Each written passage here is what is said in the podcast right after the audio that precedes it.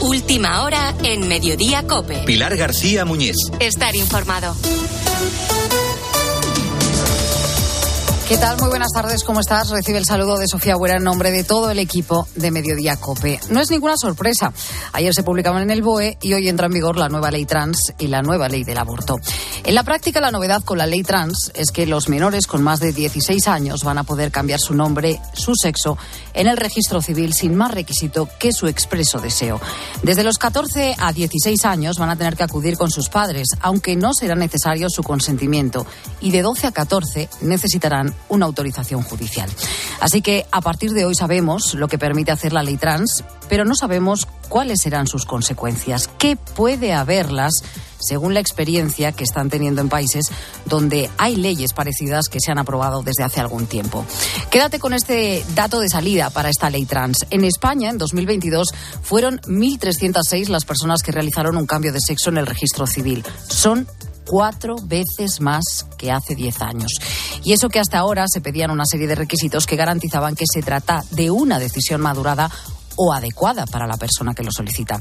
A partir de ahora ya no va a haber requisito alguno desde los 16 años. Así que imagínate cómo estas cifras pueden dispararse ahora que los menores pueden solicitar cambios de sexo. Como todo, habrá algunos que tengan muy claro el paso, pero también los habrá que no tengan la suficiente madurez con esa edad para tomar una decisión de la que quizás el día de mañana pueden arrepentirse y para la que no hay vuelta atrás cuántas cosas no habremos hecho todos, ¿verdad? Cualquiera de nosotros con 16, con 17 años, que luego va y nos arrepentimos, ¿verdad? Pues imagínate una decisión de este tipo, una decisión que puede marcar la vida.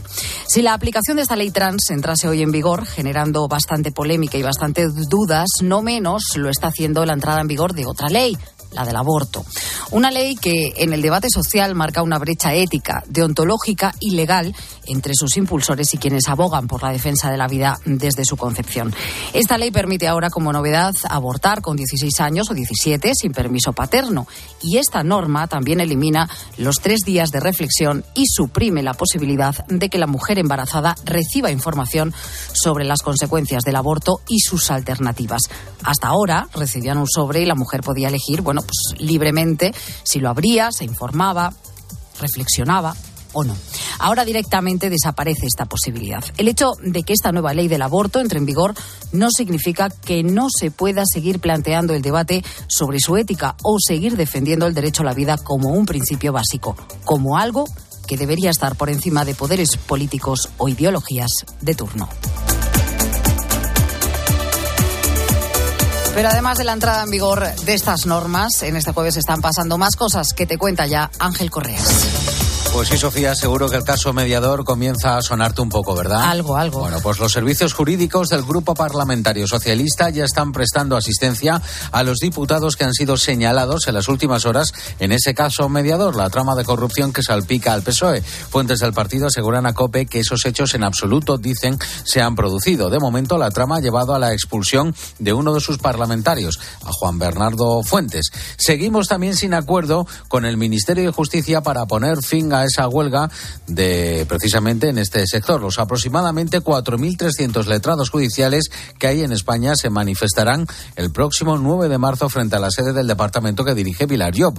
En las seis semanas que llevan ya de paros se han suspendido, ojo, 232.000 procesos judiciales y 832 millones de euros siguen sin consignar, están paralizados. 47 muertos y cerca de 60 hospitalizados es el balance que deja hasta el momento la colisión frontal de los dos trenes el pasado martes en el centro de Grecia. Segundo día de luto oficial en este país ante la mayor tragedia de Europa de la última década en sentido ferroviario. Las primeras investigaciones apuntan al deficiente estado de las infraestructuras y a que pudo haber un error humano. Pues precisamente el Papa ha recibido con tristeza la noticia de la pérdida de vidas y de los heridos causados por ese accidente de tren en Grecia. En un telegrama firmado por el cardenal secretario de Estado Pietro Parolín, Francisco asegura sus oraciones a todos los afectados por esta tragedia y a las familias de las víctimas, confiando las almas de los difuntos a la misericordia de Dios. También agradece su compromiso y solidaridad a quienes están trabajando en el rescate y en la asistencia a las víctimas.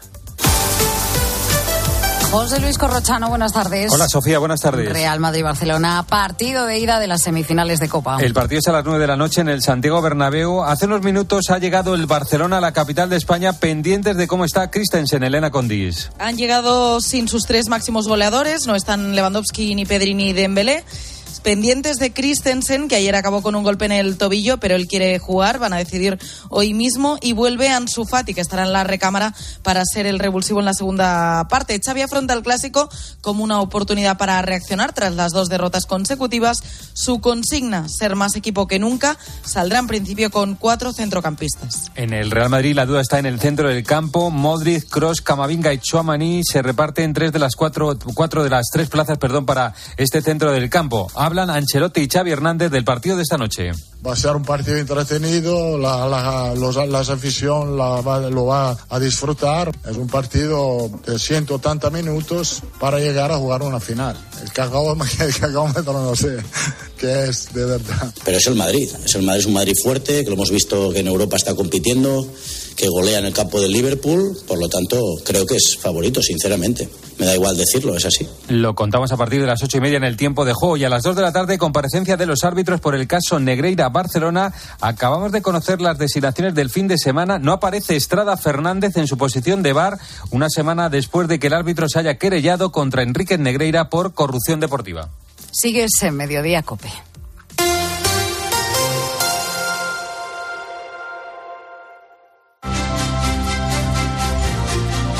Mediodía Cope. Pilar García Muñiz. Estar informado. Lo decíamos hace un instante, desde hoy con la ley trans ya en vigor, los adolescentes de 16 años pueden ir al registro solos, algunos ya lo han empezado a hacer, sin sus padres y cambiar de sexo. No necesitan presentar ni informes médicos, tampoco psicológicos. Esto quizá no tiene, bueno, pues ni de lejos la misma repercusión que pueda ser someterse a procesos de hormonación, ya no te cuento de mutilación, que les pueden cambiar la vida, sobre todo si en un futuro se arrepiente. Nagore tiene hoy 21 años, es de Oviedo y hace seis se declaró trans. Tenía 15 años y como muchos otros adolescentes a esa edad no tenía clara su identidad sexual. Con la ayuda de una psicóloga se dio cuenta de que el rechazo a su cuerpo estaba relacionado con el bullying que sufría en el colegio y entendió en parte lo que le estaba ocurriendo. Ahora le da gracias a su madre porque se opusiera a su transición de género, a pasar por un quirófano. Dice que si no fuera por ella, ahora mismo estaría mutilada. Nagore Goiquechea, buenas tardes. Hola, muchas gracias por haberme invitado a estar hoy aquí. Oye, Nagore, ¿qué hubiera pasado con la Nagore de 16, hoy tienes 21, de haber estado en vigor esta ley trans?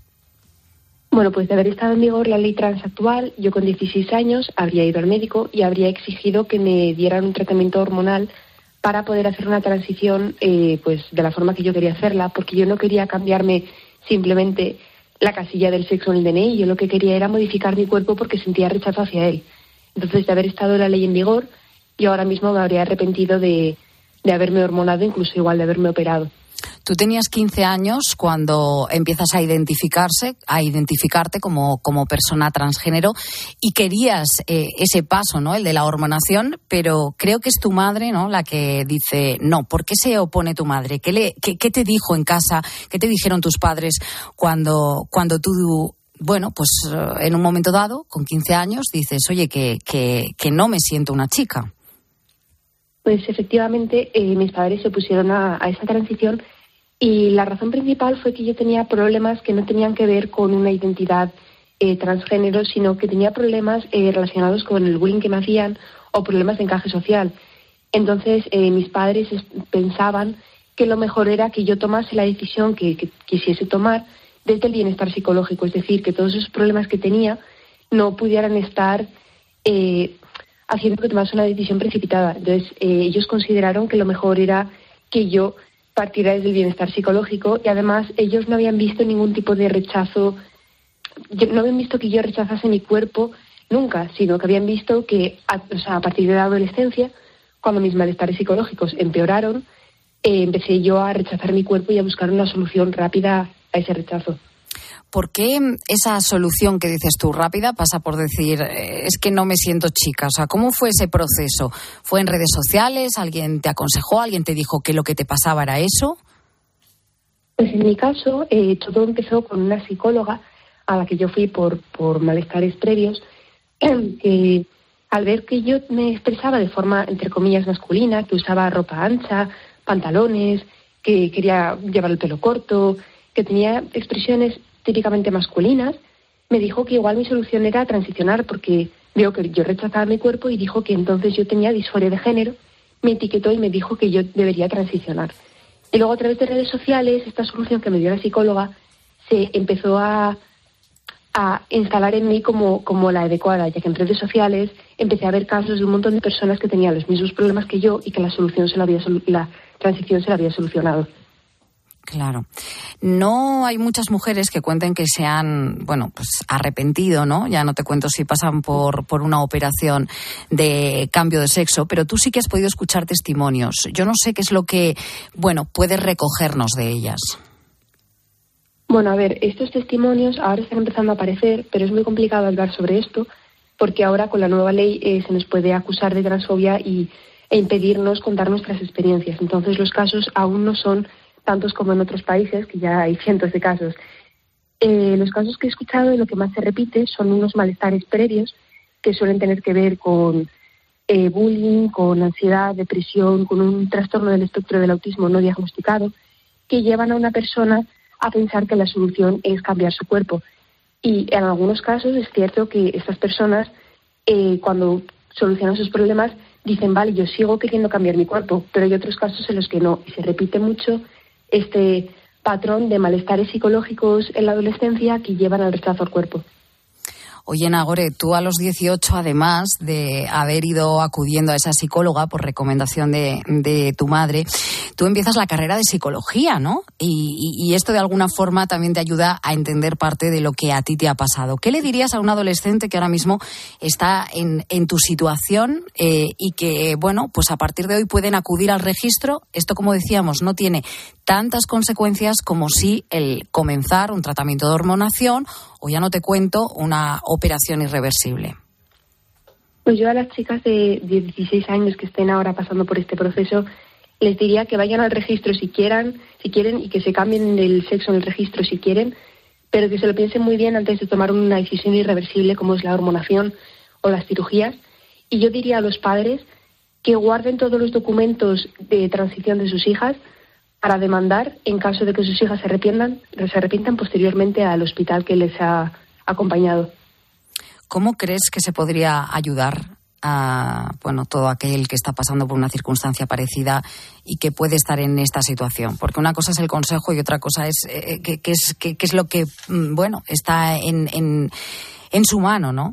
¿Cómo se le podría ayudar en nuestra mano como, como también como sociedad? Yo creo que es muy complicado, pero que la solución pasa por tener empatía y que esa empatía no lleve a eh, buscar una decisión rápida y, definitiva, o sea, definitiva en cuanto a irreversible, sino que pase por una empatía de entender cómo surge el problema, por qué surge el, el problema, por qué surge el rechazo al propio cuerpo, analizar las causas por las que las niñas rechazan sus cuerpos y evitar que esas causas sigan ahí, como por ejemplo puede ser el sexismo en la sociedad, intentar que los estereotipos sexistas no sigan guiando los comportamientos de las niñas. Nagore Goicochea, estudiante de psicología, muchísimas gracias por habernos contado tu experiencia, que no deja de ser otra que tu historia. Gracias. Muchas gracias a vosotros.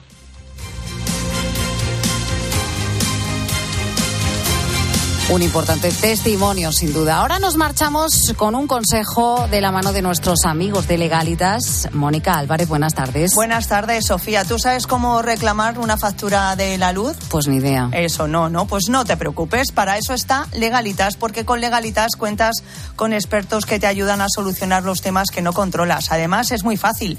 Puedes contactar con ellos por teléfono o internet todas las veces que quieras, incluso 24 horas si es un tema urgente. No lo dudes, contrata su tarifa plana por solo 25 euros al mes y deja tus asuntos en manos de verdaderos expertos. Hazte ya de legalitas en el 900 100 662 legalitas y sigue con tu vida. En lo económico, sin duda, estamos en un jueves marcado por los últimos datos de empleo del mes de febrero que la verdad pues tienen parte de positiva y otra que, que no lo es tanto. Por empezar con lo bueno, ¿no? Lo mejor de febrero han sido sin duda los datos de afiliación a la seguridad social porque sumamos casi 89.000 cotizantes, el mayor avance del empleo para un mes de febrero desde 2015. Además, para los expertos, esta cifra rompe con la tendencia de destrucción de las afiliaciones que veníamos viendo en los últimos meses. Lo que quizás podría abrir la puerta que ya hayamos dejado de tocar fondo y que a partir de marzo, sobre todo teniendo en cuenta que nuestro mercado laboral está muy centrado pues en el sector servicios, en ese turismo que llega enseguida con la Semana Santa, pues la tendencia sea más positiva. Valentín Bote, director de Randstad Research, esta mañana con Herrera términos interanuales llevábamos nueve meses viendo cómo el ritmo de creación de empleo era cada vez más lento, parece que en este mes la tendencia se ha invertido. Es cierto que muy ligeramente, solo unas centésimas, pero hemos roto esa tendencia de descenso en el ritmo de creación de empleo la cara más negativa, la que representa el aumento del paro, porque el desempleo creció en el segundo mes del año en 2.618 personas, cuando, por ejemplo, en febrero del año pasado, pues el paro bajaba en 11.000. Además, hay que tener en cuenta que desde la reforma laboral no se están contabilizando los llamados fijos discontinuos, las personas que ahora están inactivas, que no trabajan, pero que para el Servicio Público de Empleo no son parados. Te presento a David Berlanga. Tiene 26 años, es de Madrid y trabaja como socorrista. Eh, al tener el contrato fijo discontinuo, al acabar ese periodo mm, volví a entrar de nuevo al paro. Desde mediados de septiembre, que acabó la temporada. Trabaja como socorrista, pero claro, cuando las piscinas están abiertas. Así que desde septiembre, como andas escuchado, está en paro. Aunque no figure en esas listas que mes tras mes nos contabiliza el SEPE. En su caso, cuando decidió en su día estudiar un grado superior de actividades físicas y deportes, no sabía que se enfrentaría a tantísima temporalidad. Cuando yo hice el grado superior, yo pensaba que iba a ser directamente un trabajo continuo, a tiempo jornada completa, todo el año, hasta que me di cuenta con el contrato de socorrismo que es únicamente tres meses, salvo que seas capaz de encontrar un polideportivo que esté durante todo el año. Por eso hoy David, y aunque sigue en desempleo, se prepara unas oposiciones al Cuerpo Nacional de Policía, donde espera poder librarse de esos continuos contratos temporales, aunque se llamen fijos discontinuos, que le han acompañado pues a lo largo de su vida profesional. Sinceramente ya no me veo como fijo discontinuo. Eh, intento pensar en, en que la próxima vez que me presente las oposiciones pueda aprobarlas para ya conseguir ese trabajo continuo, por así decirlo. Según los datos que conocemos hoy, los jóvenes precisamente son el colectivo más afectado por esa temporalidad y también las mujeres. ¿eh? Desde la entrada en vigor de la reforma laboral se ha reducido. El porcentaje de afiliados con un contrato de este tipo, el temporal, se ha reducido al mínimo histórico del 14% cuando antes era del 30%. Sin embargo, y aunque crece la contratación indefinida, también lo hace el número de personas que firman más de un contrato indefinido al mes. En febrero fueron 28.000 y más desde la entrada en vigor de la reforma según Randstad. Desde el inicio de la reforma laboral son 400.000 personas las que en un mismo mes natural firmaron más de un contrato indefinido y nos pone de manifiesto que este tipo de contrato ya no supone ninguna garantía de estabilidad de empleo y que de hecho pues se está utilizando para cubrir necesidades que son genuinamente temporales. Y claro, esto de firmar más de un contrato indefinido al mes tiene de todo menos indefinido, el nombre vaya. Por cierto, que de cara a que estés como David, preparándote para conseguir un trabajo o alcanzar un puesto mejor, tienes que saber que crece bastante el empleo en sectores de alto valor añadido como la informática y telecomunicaciones o actividades profesionales más técnicas y científicas. Hasta uno de cada cuatro afiliados en febrero se incorporaron a estos sectores que ahora el mercado demanda, así que ya sabes.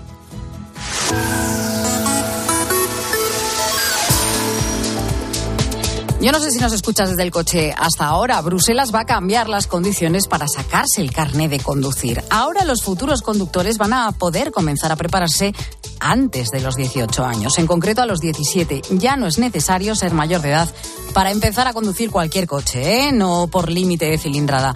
Eso sí, siempre en compañía y no solos. Sobre esto queremos preguntarte hoy en Mediodía Cope, ¿a qué edad te sacaste el carnet de conducir? ¿Te lo estás sacando ahora o todavía no lo tienes? ¿Comenzaste a conducir con la ayuda de un familiar amigo? ¿Dónde? ¿En el campo, por ejemplo? Que lo hice yo en el monte. Ese siempre es un buen sitio para aprender. Como siempre queremos escucharte, mándanos tu nota de voz o tu mensaje de WhatsApp al mediodía de cope al 637-230000. 637-230000. Queremos, como siempre aquí, escucharte. Sigue a Pilar García Muñiz en Twitter en arroba mediodíacope y en facebook.com barra mediodíacope. Elegir Grana Padano es abrazar los valores italianos que lo hacen único. Porque en el sabor de Grana Padano se encuentra el sabor de Italia, la emoción de compartir un sabor que enamora al mundo entero. Grana Padano, un sentimiento italiano. Soy Aida de Carglass. Si tu parabrisas tiene un impacto, repararlo es súper fácil. Solo necesitas tu móvil, tablet u ordenador y entrar directamente en carglass.es. Pides cita y nosotros lo reparamos, donde y cuando quieras. Carglass cambia, Carglass repara.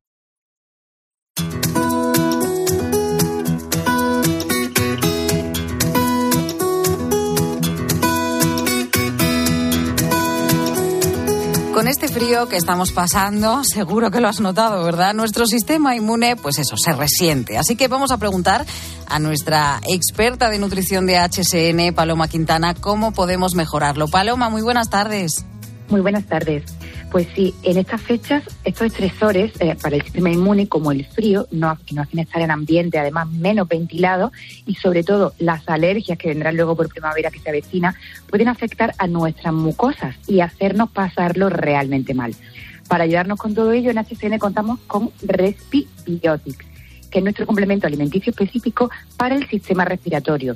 Está elaborado a partir de una mezcla de fermentos bacterianos del género Bifidobacterium, Lactobacillus streptococcus, que son probióticos. Concretamente 25 bi unidades formadoras de colonia. Es importante conocer esta cantidad en el tipo de complementos para que sea efectivo, con prebióticos también como endulina, fructoligosacárido y vitamina A, que es la que ayuda a la salud de las mucosas. Digamos que Respibiotic de HCN nos ayuda a mantener la alegría de la llegada de la primavera.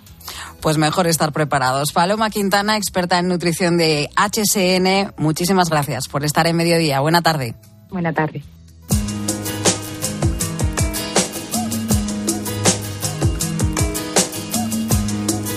Mediodía Cope. Pilar García Muñiz. Estar informado.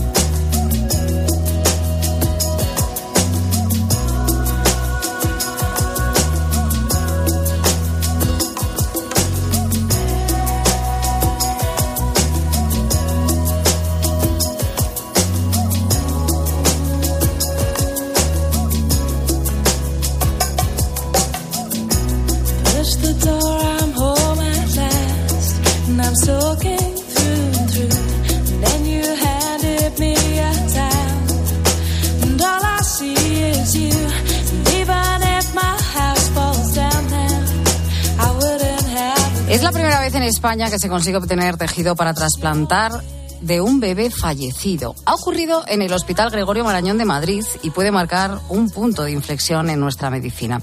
Los padres de esta bebé sabían durante el parto que era muy difícil que su hija naciese con vida. Les dijeron que presentaba una anomalía genética y que la probabilidad de que muriera en el útero de su madre era muy alta. Ellos decidieron seguir adelante con el embarazo y solicitaron información sobre la posibilidad de donar órganos y tejidos de su bebé. Y así ocurrió. La bebé nació sin vida, pero los padres decidieron donar sus válvulas cardíacas. Ahora con ellas va a ayudarse a otro bebé que sufre una cardiopatía. Desde luego es un avance muy importante para la medicina de nuestro país, ya que siempre hablamos de trasplantes, pues que es la primera vez en España que se consigue, como decimos, obtener tejido para trasplantar de un bebé que ya ha fallecido. La obstetra Carmen Viñuela ha sido la que ha acompañado a estos padres en todo este proceso creo que podemos saludarla a esta hora de la tarde. Carmen, buenas tardes. Hola, buenas tardes. Bueno, ¿qué tiene realmente esto de novedoso? Yo diría que de importante para la medicina. Bueno, eh, es la primera vez que eh, se consigue eh, donación de, de, tejidos para un, de un niño que, o de un bebé que fallece intraparto. de tejidos fetales para donación valvular. Es lo, lo más novedoso de este caso. Eh, la donación eh, valvular cardíaca, la donación de tejidos, eh, es verdad que mm, facilita eh, sobre la donación de órganos que tenemos más tiempo desde que fallece eh, esa persona para eh, utilizar esos tejidos y que sean válidos. En este caso se produjo un fallecimiento intraparto de, de un bebé que tenía una eh, alteración incompatible con la vida y bueno pues eh, conociendo el momento exacto de la muerte intraparto pues permitió se permitió la donación de tejidos eh, pues en este caso de las válvulas cardíacas eh, para su uso en otra persona que, que le hiciera falta o que lo, lo pudiera utilizar. ¿Cómo, ¿Cómo fue el proceso? Quiero decir, se realizó eh, al instante, ¿no? Eh, bueno, esta, esta pareja acudió a la consulta, ya tenía conocimiento de esta alteración en su hijo eh, y acudió como en semana 23-24 para hacer el seguimiento en nuestro hospital. Eh, durante todo ese tiempo de seguimiento, pues estuvo eh, seguida por un equipo multidisciplinar, tanto de psicólogos como de obstetras como nosotros, neonatólogos, coordinadores de trasplantes y demás, porque en un momento determinado ellos eh, tomaron la iniciativa de preguntarnos sobre la posibilidad de, de la donación de órganos o de tejidos eh, de su hijo, ¿no? Eh, porque ellos conocían el mal pronóstico de su Del hijo, embarazo. eh, con, con el riesgo de muerte intraútero durante el embarazo, de muerte eh, intraparto o incluso en las primeras horas o días de vida. Entonces preguntaron sobre la posibilidad de realizar, eh, de si se podía hacer algo más y que, bueno, un poco quizá para darle un poco más sentido a, a la vida de su hijo, ¿no? Ellos sí querían acompañar a su hijo todo el tiempo que se pudiera, pero en el caso de un fallecimiento, que, bueno, era lo, lo, Lo lo previsible dada su, su alteración, pues querían ver si había algún tipo de posibilidad eh, eh, en cuanto a la donación. Nosotros nos pusimos en contacto con el coordinador de trasplantes del hospital y con la ONT. eh, y bueno, en este caso específico era factible siempre que las válvulas cardíacas permanecieran eh, normofuncionantes hasta el final del embarazo, pues eh, intentar eh, la donación de tejidos valvular. Eh, entonces, bueno, el seguimiento del embarazo se hizo pues con este equipo de interdisciplinar que le comento y llegó el momento del parto y, bueno, una posibilidad que, que cabía y que los padres eran conocedores, pues se produjo, que fue el fallecimiento intraparto. Como mm, era una donación de tejidos, como le he comentado antes, si era factible continuar con ese proceso. Eh, el bebé nació, nació muerto. Eh, eh, los padres pudieron hacer el duelo que necesitaron y que quisieron y tuvieron a su bebé en brazos y, con ellos todo el tiempo que necesitaron. Y una vez que em, terminaron de estar con ellos y eh, con él, nos comentaron, eh, nos, re- nos volvieron a reafirmar su decisión en continuar con el proceso si era, si era factible. Como la- eh, las válvulas cardíacas en ese momento eran, eran normofuncionantes hasta el momento del parto, pues se activó todo el circuito otra vez a través de la ONT y fue factible la extracción valvular. Oye, Carmen, ¿en qué medida el tejido de este bebé, que es lo que, bueno, pues al menos también consuela a esos padres, va a ayudar a este otro bebé que sufre esta cardiopatía? Bueno, pues eh, hay veces que, bueno, que sí es verdad que nosotros somos un país con muy generoso y somos los primeros, ¿no? A nivel mundial en cuanto a donación de órganos y demás. Pero es verdad que, bueno, hay veces que no llegan todos los corazones que se necesitan, ¿no? Y bueno, quizá esto puede abrir una pequeña vía eh, para que eh, si hay algún receptor de válvulas cardíacas eh, que sea compatible, pues que bueno, pues eh, a través de estos de la donación pediátrica, pues se pueda ver beneficiado. La obtención de tejidos de bebé para trasplantes es poco frecuente en España porque afortunadamente, bueno, pues eso, la mortalidad infantil es reducida. Yo no sé si muy brevemente, eh, ¿cómo la paliáis eh, en, en- en hospitales? Bueno, eso yo creo que sería eh, mejor que lo contestara mejor un neonatólogo, ¿no? Más que un obstetra, ¿no? Nosotros, eh, pero es verdad que, bueno, pues eh, la donación, como comentaba, es, es- somos bastante generosos y, bueno, pues eh, esto a través de la UNT, de las listas de espera y y siempre pues eh, eh, donaciones hay, ¿no? Pero bueno, yo creo que es mejor que esto lo conteste quizá un neonatólogo que podría dar eh, datos y más concretos. Vaya, que yo soy obstetra y me dedico a, me dediqué al seguimiento de su embarazo. Cada maestro a sus zapatos. Carmen Viñuela, obstetra del Hospital Gregorio Marañón, enhorabuena de verdad por esto y que porque dentro de un proceso tan bueno pues trágico como es la muerte del bebé de un bebé ha servido bueno pues para que otro tenga un final feliz. Muchas gracias por estar con nosotros en Nada, Mediodía. yo y sobre todo agradecer a sus padres que dentro de la desgracia, como ha comentado, de, lo que es el conocimiento de una muerte de su hijo eh, próxima, tuvieron la iniciativa y la generosidad tan grande de plantearse esta opción. Pues gracias, Carmen. Así llegamos a la una y media de la tarde, doce y media en Canarias. Mediodía Cope. Pilar García Muñiz. Estar informado. Y tiempo en mediodía para hacer un repaso a la actualidad de este jueves, que pasa sin duda por la entrada en vigor de dos de las leyes bandera de Irene Montero, de la ministra de Igualdad. Por un lado, la ley del aborto, que permite a una mujer a los 16 años poner fin a su embarazo sin el consentimiento de sus padres. Por otro, la ley trans, por la que también a partir de esa edad, un joven en España puede cambiar de sexo sin necesidad de consentimiento. Sobre esta última norma acaba de advertir aquí en mediodía Nagore Goicochea. A los 15 años se declaró trans, pero desistió cuando se dio cuenta de que este rechazo a su cuerpo se debía a un proceso de acoso escolar. Tenía problemas que no tenían que ver con una identidad eh, transgénero, sino que tenía problemas eh, relacionados con el bullying que me hacían o problemas de encaje social. Cuando mis malestares psicológicos empeoraron, eh, empecé yo a rechazar mi cuerpo y a buscar una solución rápida a ese rechazo. Los servicios jurídicos del Grupo Parlamentario Socialista ya están asistiendo a los diputados que han sido señalados en las últimas horas dentro del caso Mediador, esa trama de corrupción que salpica al Partido Socialista. Fuentes del partido aseguran a COPE que esos hechos en absoluto se han producido.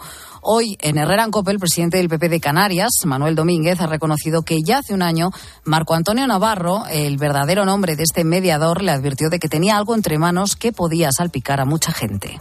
Y este periodista viene acompañado de un señor que resulta ser el, el señor al que definen como el mediador. Eh, lo segundo que me decía es que ellos tenían eh, un asunto que conocían, que, que podía salpicar a mucha gente y que, bueno, que ya me enteraría. Bueno, eso es lo que duró el café. La entrevista completa de Carlos Herrera al presidente del PP Canario la tienes en cope.es. Y todo en el día en que hemos conocido los datos de paro de febrero. ¿Qué nos dicen? Pues por un lado las buenas cifras que se ha notado la Seguridad Social, con casi 89.000 afiliados más, pero por otro el desempleo ha vuelto a subir tras firmarse un 24% menos de contratos que hace un año. Importante también en lo que llevamos de año que hemos eh, perdido 17.300 autónomos. Camino Delgado, presidenta de la Asociación de Autónomos Unidos para Actuar, le ha relatado así a Herrera con la lucha de estos profesionales cómo se encuentran con ella a diario. Es un suma y sigue. Por ejemplo, la subida del SMI. Nos encantaría poder pagar más, pero claro, si todo, a todo esto le, le añadimos el resto de subidas, empezando por la cuota, que ahora en el mes de enero nos hemos visto con un buen sablazo. eh, Cuando hay una sustitución por baja maternal, ahora solo te bonifican el 70%. Eh, protocolo de acoso laboral y sexual, que solamente con que tengas un empleado tienes que contratar una empresa. Pues creo que ronda entre 200 y 250 euros. Esta noche clásico, ¿eh? el Bernabéu acoge el Real Madrid-Barça de las semifinales de Copa del Rey. Tiempo de juego, ya lo sabes, a partir de las ocho y media de la tarde y a continuación el mejor análisis en el partidazo con Juanma Castaño. Vamos a volver a hablar de cifras, porque el Gobierno calcula que el Fondo Público de Pensiones va a estar listo ya este verano. Con él, el Ejecutivo busca fomentar el uso de planes de pensiones de empresa, también conocido como planes de empleo. Un sistema que permite a los trabajadores generar un ahorro para así completar, bueno, pues la pensión, la jubilación y que prácticamente no se usa en España. Solo el 5% de las empresas cuentan con planes de este tipo. Claudia Cid, buenas tardes. Buenas tardes, Sofía. ¿Y qué es lo que aleja a las empresas de estos planes de pensiones para sus empleados? Pues Sofía, una vez más, la burocracia es la culpable y la reforma busca revertir esta tendencia. Enrique de Besa es experto en pensiones. El más reticente a esto solía ser el empleador porque pues es una carga en cuanto a que tenía que hacer papeleo y que tenía que dedicarle tiempo. Ahora lo que se trata es que eso sea más sencillo y que haya acuerdos sectoriales y de esa forma sea más fácil adherirse y dar también entrada al trabajador. También facilitaría el acceso a los autónomos y a las pequeñas y medianas empresas, que son los que más trabas pues suelen encontrar. Esto no es como cuando tú vas y contratas un plan de pensiones privado en un banco, que solo aportas tú, sino que la idea es que el empresario aporte una cantidad adicional al sueldo que ya le está pagando al trabajador. Es una especie ¿no? de salario diferido que solo se puede cobrar, eso sí, claro, cuando te jubiles. Así es, como mucho se podrán ingresar 8.500 euros anuales, pero el trabajador solo podrá realizar aportaciones si el empresario las hace. Y el importe pues tendrá que ser igual o inferior a la contribución empresarial. Importante tener en cuenta esas condiciones. Y además de complementar la pensión, ¿Tiene algún otro beneficio, Claudia, por ejemplo, fiscal? Pues mira, algunos consideran que los tiene, porque las aportaciones al plan de pensiones se desgravan, pero claro, cuando la persona se jubile y decida recuperar el fondo, pues ahí es cuando va a tener que tributar por, eh, por Deja de tributar ahora a cambio de tributar en el momento en que recupere todo lo que ha invertido en el fondo de pensiones, más los posibles intereses o rentabilidades que haya podido generarse durante ese periodo. Entonces, al final depende del tipo impositivo que tenga en el momento en que yo aporto, en el momento en que yo deduzco y del tipo impositivo que tenga en el momento en que se jubile. Por eso hay que tener mucho cuidado a la hora de retirar lo ahorrado, porque dependiendo de cómo se haga, puedes acabar pagando más o menos. Así que se recomienda buscar asesoramiento. Claro, la pregunta sería si va a ser esta una posible solución para asegurar que, bueno, que los que se jubilen dentro de muchos años puedan disponer, tener una pensión al menos decente, ¿no? Pues la verdad es que los expertos como el profesor de Besa no tienen puestas muchas esperanzas en él la aportación del empleado al plan de pensiones va a estar condicionado a que el empresario también haga aportaciones. Si el empleador no hace aportaciones, el empleado tampoco puede hacer. La verdad es que no confío mucho en que esto vaya a ser un super boom de nuevas aportaciones. Así que Sofía va a ser mejor empezar a buscar pues, otras alternativas, sí. Ahorrar la seguridad social, dicen los expertos que no va a quebrar, que va a seguir pagando las pensiones, pero lo más probable es que esos jóvenes que se jubilen en un futuro pues lo hagan con una cantidad muy inferior a la que, por ejemplo, lo cobran sus padres. Y si, como dicen los expertos, el fondo de pensiones público no va a ser de gran ayuda, lo recomendable, pues eso, ahorrar y diversificar el ahorro. Gracias, Claudia. A ti.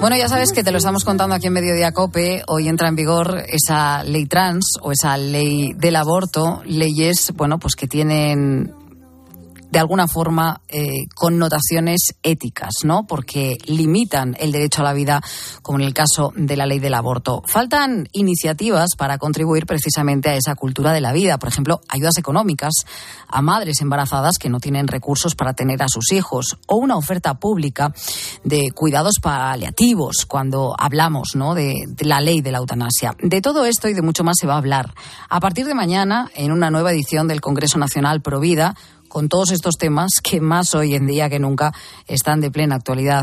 Un congreso que se va a celebrar en la Universidad San Pablo en Madrid. También habrá ocasión de escuchar testimonios y experiencias como las de Leire Navaridas, Alberto Boyero o la joven influencer Carla Restoy, que pasó de ser una chica pro aborto a ser una chica pro vida, una transición que fue paralela a su conversión al catolicismo.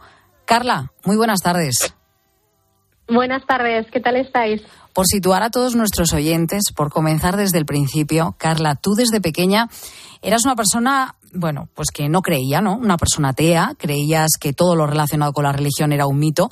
¿Cómo eran esos primeros años de tu vida y hasta qué punto te marcan para ser una persona que, bueno, de manera pública defiende el aborto?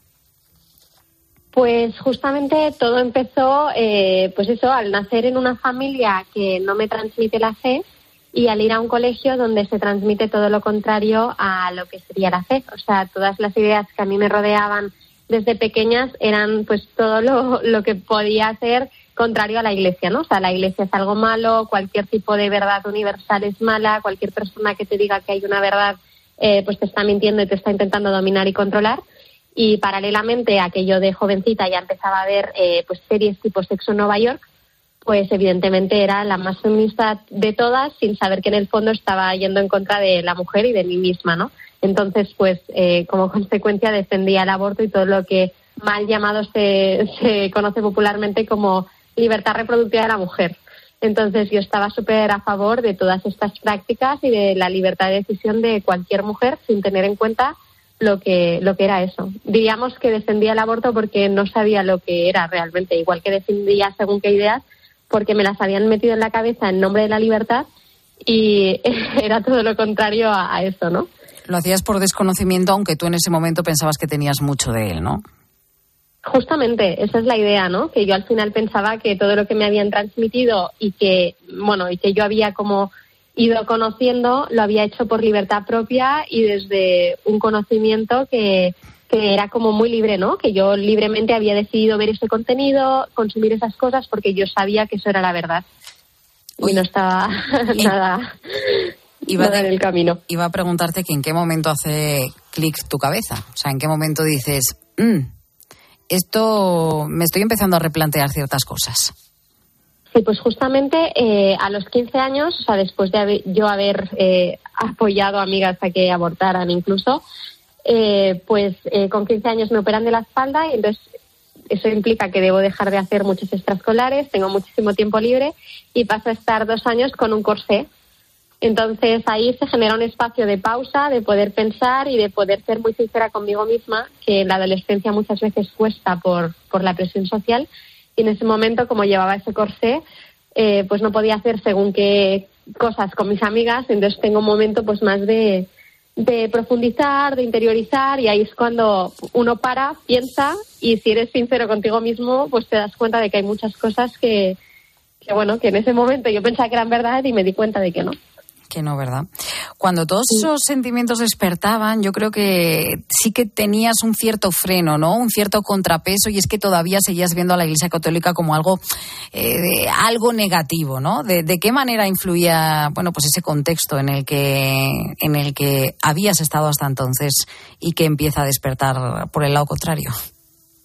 Sí, justamente cuando yo empiezo a descubrir unos anhelos en mi corazón y por otro lado mi razón eh, me hace pensar que, evidentemente tiene que haber un Dios y tiene que haber pues unas verdades que, que configuran la naturaleza no solo de, de lo creado sino también de mí misma, ¿no? Como criatura que soy, pues lo último que yo quería era algo, o sea, tener algo que ver con la Iglesia Católica. Para mí la Iglesia Católica era la peor institución de la historia, que qué bien que ya pues cada vez eran menos católicos y que se estaba ya acabando como entre comillas el chiringuito montado. O sea, para mí era lo peor. Claro, el shock viene cuando me doy cuenta de que me tengo que tengo que dar pasos atrás para, para pensar bien, porque estaba totalmente, pues eso, con una comedura de cabeza que no nos reflejaba lo que en realidad era, ¿no? La iglesia. Entonces, claro, fue, fue muy duro porque era ver que todo lo que yo me había creído, todos esos prejuicios estaban infundados. ¿Y en, Eso fue en- en qué momento o qué información o qué testimonio a ti te marca para darte cuenta de que el aborto, bueno, pues no es algo bueno? Pues no fue ni siquiera un testimonio, fue el pararme a pensar cuándo empieza la vida. O sea, creo que fue incluso en clase de biología en un colegio pues bastante ateo, ¿no? Eh, pues el darme cuenta de que efectivamente si allí hay la posibilidad de que eso sea un ser humano, pues evidentemente ahí no hay nadie que pueda quitar la vida, ¿no? O sea, el tomar conciencia también de que efectivamente hay cosas que son un bien y otras que son un mal y que a veces no hay cabida para los grises, ¿no? Porque para mí parecía que no podía haber bien, bienes como absolutos, cosas que fuesen buenas absolutamente y cosas que fuesen malas absolutamente. Cuando yo me doy cuenta del valor de la vida y me doy cuenta de que efectivamente allí hay una vida, un nuevo ADN, digo, espera un momento, es que esto no, o sea, no tiene cabida esto en ninguna cabeza. Ya no tiene una coherencia, claro. Mm, No, para nada. ¿Qué le dirías a la antigua Carla, a esa niña de, de colegio que nos has ido describiendo? Si se lo que pudieras decir antes, hoy. que pensara antes, que no se dejara influenciar y que pensara cada opinión que, que le estaban intentando hacer creer como que era la verdad absoluta, ¿no? Sobre todo eso, que cuestionara desde antes. Porque creo que de adolescentes nos creemos muchas cosas, ¿no? Y, y por creer y confiar en según qué personas, pues no, no confiamos en nosotros mismos y en que nuestra propia naturaleza y nuestra propia inteligencia eh, nos ayuda a caminar hacia la verdad de las cosas. ¿Y en qué momento dices, bueno, pues eh, ahora lo cuento? Ahora esto voy a contarlo, pero voy a contarlo un poco a lo grande, ¿no? En redes sociales y siendo influencer.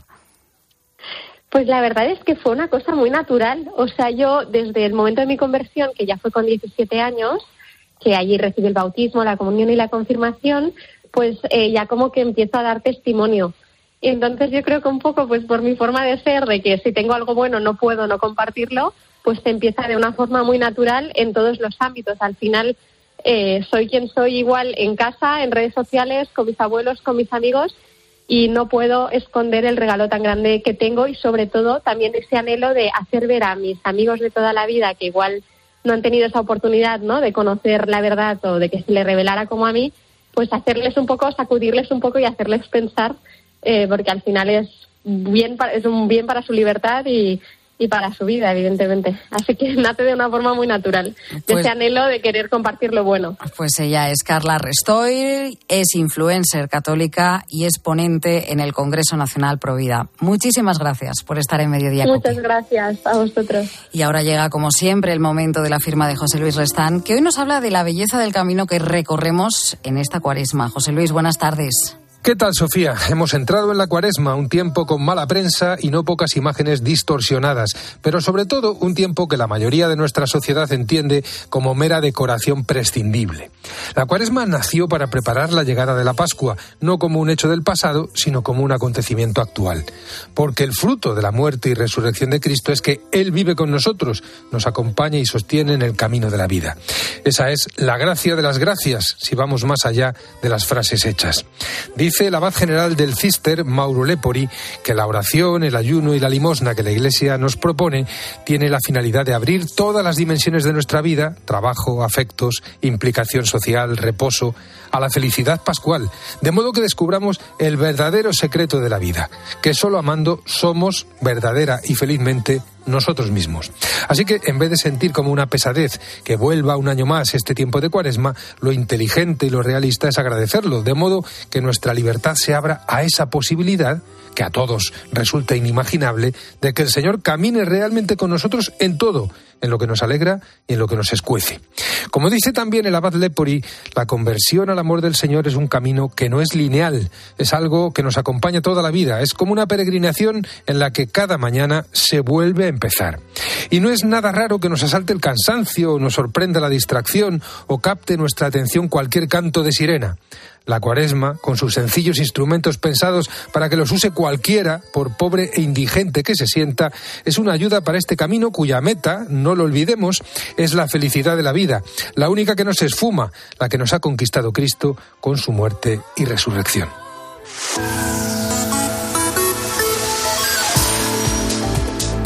Unos minutos nos faltan para llegar a las 2 en punto de la tarde y ya sabes que aquí en Mediodía Cope hoy te estamos preguntando, bueno, pues por los cambios que va a poner en marcha Bruselas para sacarse el carnet de conducir que los va a unificar. Ahora puede ser posible que con menos de 18 años puedas sacarte el carnet de conducir. Esto es lo que nos dice Anika desde Zaragoza.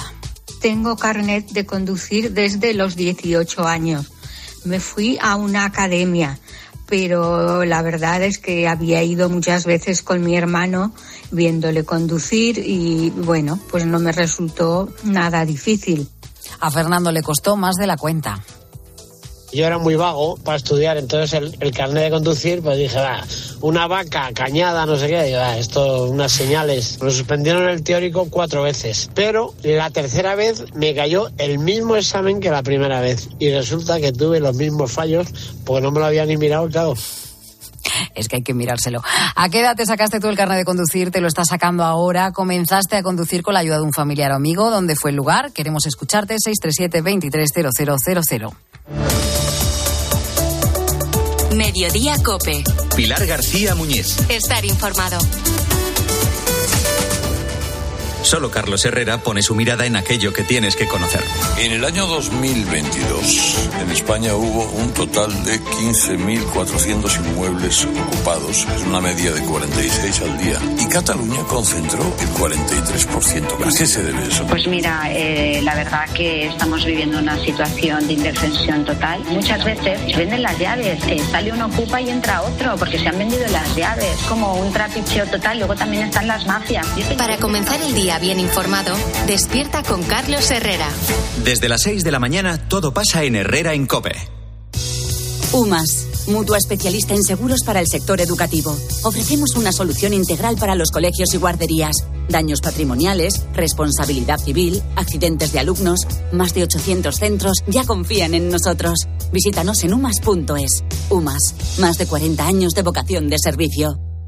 ¿Y tú que vives en un piso? ¿Qué necesitas para tu seguridad? Pues yo vivo en un bajo y tengo un pequeño patio. Es muy fácil acceder y necesito que esa zona esté protegida. Pues con la alarma de Securitas Direct lo estará. Gracias a sus sensores y cámaras de seguridad exteriores, si accede un intruso al patio, lo detectan. Y además, se enciende un potente foco de luz para disuadirlo. Y es que tú sabes lo que necesitas y ellos saben cómo protegerte. Llama ahora al 900-666-777 o entra en securitasdirect.es y descubre la mejor alarma para ti. A Ángel Expósito le escuchas cada día en la linterna. Pues ahora le vas a leer porque presenta Mi abuela sí que era feminista, su nuevo libro en el que mujeres superheroínas desmontan el empoderamiento de postureo con la fina ironía y el talento de uno de los periodistas más destacados de este tiempo. Mi abuela sí que era feminista, ya a la venta de Harper Collins. Pilar García Muñiz. Mediodía Cope.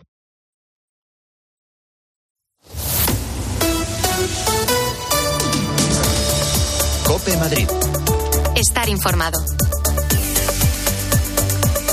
Cuarto día en que los alumnos de varias facultades de la Universidad Complutense en el campus de Somos Agua siguen sin poder dar clases presenciales. El motivo es la rotura en una tubería en la zona del aparcamiento. Las bajas temperaturas de estos días han obligado a que se haya optado por las clases de forma telemática. En ese campus estudian actualmente 16.000 alumnos y trabajan 1.500 profesores. Uno de esos estudiantes es Irene. Está cursando un máster en psicología y nos confirma COPE que no es la primera vez que se enfrenta a una situación así.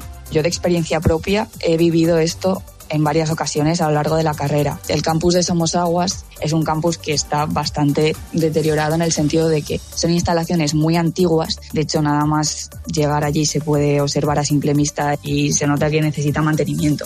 Yo creo que a nadie que haya estado allí en Somos Aguas estudiando le sorprende que pasen estas cosas. Sin embargo, el decano de la Facultad de Economía de Económicas y Empresariales, Carlos Rivero, nos ha confirmado a COPE que mañana por fin se van a retomar las clases presenciales. Mañana viernes, el 3 de marzo, eh, parece que se va a poder volver a, recuperar toda la actividad eh, docente, presencial, eh, en el campus de Somos Aguas, en tal de Ciencias Económicas y Empresariales y en el resto del campus. Han sido unos días, digamos, en los que el corte de agua pues, nos ha producido una imposibilidad de tener una actividad normal. Además de la Facultad de Económicas y Empresariales, también se han visto afectadas las de Psicología, Trabajo Social y Ciencias Políticas y Sociología. Soy Mónica Álvarez, estás escuchando Mediodía Cope en Madrid. Es momento ya de acercarnos a la Dirección General de Tráfico. Lucía Andújar, ¿qué tal? Buenas tardes. Muy buenas tardes. Hasta ahora estamos pendientes de un accidente que se ha producido en la A5R a su paso por Alcorcón de salida hacia la M40. Al margen de esto, circulación muy tranquila en toda la red de carreteras de la Comunidad de Madrid. No se registran más incidencias, pero les vamos a insistir mucha precaución en las carreteras. Gracias, Lucía. Mediodía Cope. Pilar García Muñiz. Estar informado. ¿Tienes experiencia laboral pero no tienes un título oficial que la reconozca? Ahora puedes acreditarla y mejorar tus posibilidades de empleo y promoción laboral. Inscríbete en el procedimiento de reconocimiento de las competencias profesionales de la Comunidad de Madrid. Infórmate en comunidad.madrid o llamando al 012. Tu trabajo se merece un título. Campaña financiada por el Ministerio de Educación y Formación Profesional y por la Unión Europea Next Generation. Comunidad de Madrid. Si a usted lo que realmente le gusta es perder el tiempo atendiendo visitas de desconocidos para intentar vender su casa en lugar de ver su serie favorita en familia, hágalo. Si no, confíe la venta de su casa a los mejores profesionales y disfrute de lo que realmente le gusta. Gilmar, de toda la vida un lujo. Más tenis, más jugadores y sobre todo más días. Mutua Madrid Open 2023. Del 24 de abril al 7 de mayo en la Caja Mágica. Los mejores tenistas del mundo visitan Madrid. Consigue tus entradas en mutuamadridopen.com. Mutua Madrid Open. ¿Sabes que José Luis cumple 65 años en Madrid? Y desde entonces, José Luis es símbolo de calidad, servicio al cliente e innovación en sus ocho restaurantes y su servicio de catering. Para tu próximo evento de empresa, celebración familiar, boda, bautizo, comida o cena, José Luis. Reservas diarias y fines de semana. Reserva en joseluis.es. El mejor flamenco te espera en el Teatro Real. Ven al Real y descubre un espectacular tablao en su histórico salón de baile con la temporada de Flamenco Real. Disfruta cada mes de tres espectáculos únicos con grandes figuras del cante y baile como Eduardo Guerrero, Marco Flores, Lucía La Piñona o Patricia Guerrero. Entradas desde 29 euros en teatroreal.es y Fiber. Adivina adivinanza. ¿Sabes quién es el que te vende tu casa y te dice que puedes seguir viviendo en ella para siempre? Correcto. Eduardo Molet, el de vendido, vendido, vendido. Persona de confianza. 658 60 60 60. ¿Has pagado el impuesto sobre sucesiones? ¿Sabías que los tribunales han confirmado que en la mayoría de los casos está mal liquidado? No dejes pasar la oportunidad. Pide la devolución y consigue como mínimo 200 euros. Consulta requisitos. Contacta con Martínez La Fuente Abogados en el 646 690 032 o en martinezlafuenteabogados.es.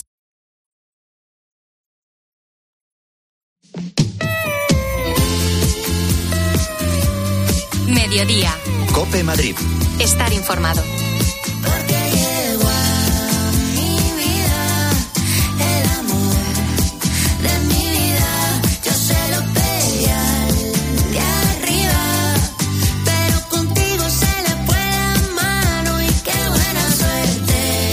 Año 1876 y a lo largo de sus más de siete décadas de funcionamiento se ha convertido en uno de los principales referentes de la red de mercados de Madrid. Te hablo del famoso mercado de Chamberí, que como decimos es uno de los más tradicionales de la capital. Juan Carlos Sevilla Cueva es eh, gerente director eh, de este mercado.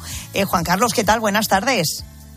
Hola, buenas tardes. Bueno, cuéntanos el secreto que ofrece este mercado para llevar tantos años dando servicio. Bueno, pues yo creo que este es un mercado tradicional, es un mercado de barrio, eh, nos conoce muchísima gente en el barrio y también de fuera. Eh, damos un servicio excelente y, bueno, sobre todo y desde hace unos años, pues hemos ampliado el servicio en el sentido de que ya no somos solo un mercado de abastos, sino también tenemos ocho restaurantes, tenemos un mercado gastronómico y en la planta de arriba del mercado un gimnasio de 2.600 metros. Con lo cual, bueno, conjugamos tres actividades y yo creo que eso es una oferta muy buena para la gente del barrio. Claro, háblanos un poquito de esas actividades que tenéis en el mercado. Sí, bueno, pues como te decía, eh, somos un mercado fundamentalmente de, de abastos. eh. Tenemos eh, cuatro pescaderías, carnicerías, tres pollerías, cuatro fruterías, eh, mucha variedad en cuanto a lo que es eh, alimentación. Pero también tenemos ocho restaurantes, una zona gastronómica que llamamos chispería, porque antiguamente los habitantes de aquí del barrio de Chamberí se les llamaba los chisperos. Ese fue el motivo por el que denominamos así a la zona gastronómica, eh, con restaurantes de todo tipo, restaurante japonés, restaurante mexicano, restaurantes de aquí de- de- de nacionales y eh, un gimnasio en la planta de arriba con una pequeña piscina terapéutica para personas mayores y niños y, y 2.600 metros, con lo cual, eh, bueno, pues es, es muy grande la oferta deportiva y, también la oferta gastronómica. Claro, ¿y cómo sobrevive un mercado tradicional hoy en día al haber cambiado todos los hábitos de los hábitos de compra?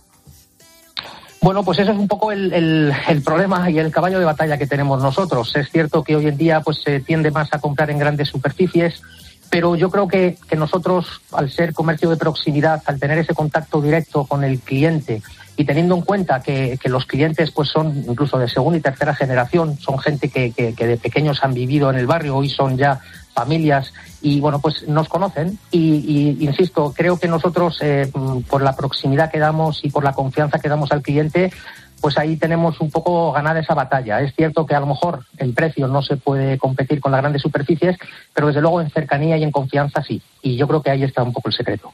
Claro que sí, la cercanía, eso, eso hace mucho.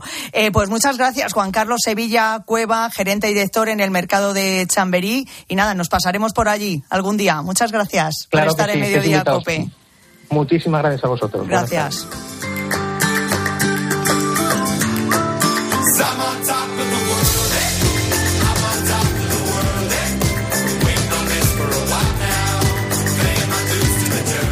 Bueno, y te recuerdo una cosa más, y es que esta noche hay fútbol y fútbol del bueno, hay Copa del Rey, segunda semifinal entre el Real Madrid y el Fútbol Club Barcelona. A las nueve de la noche se juega este partido de ida en el Estadio Santiago Bernabéu.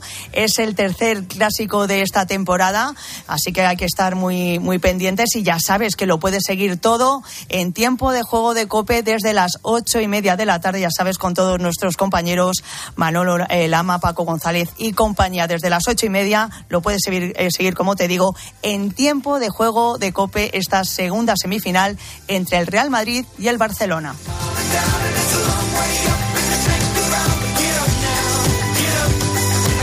Ya sabes que a las 2 y 20 tienes más información de Madrid y ahora te quedas. Seguimos en Mediodía Cope ya de la mano de Sofía Buera.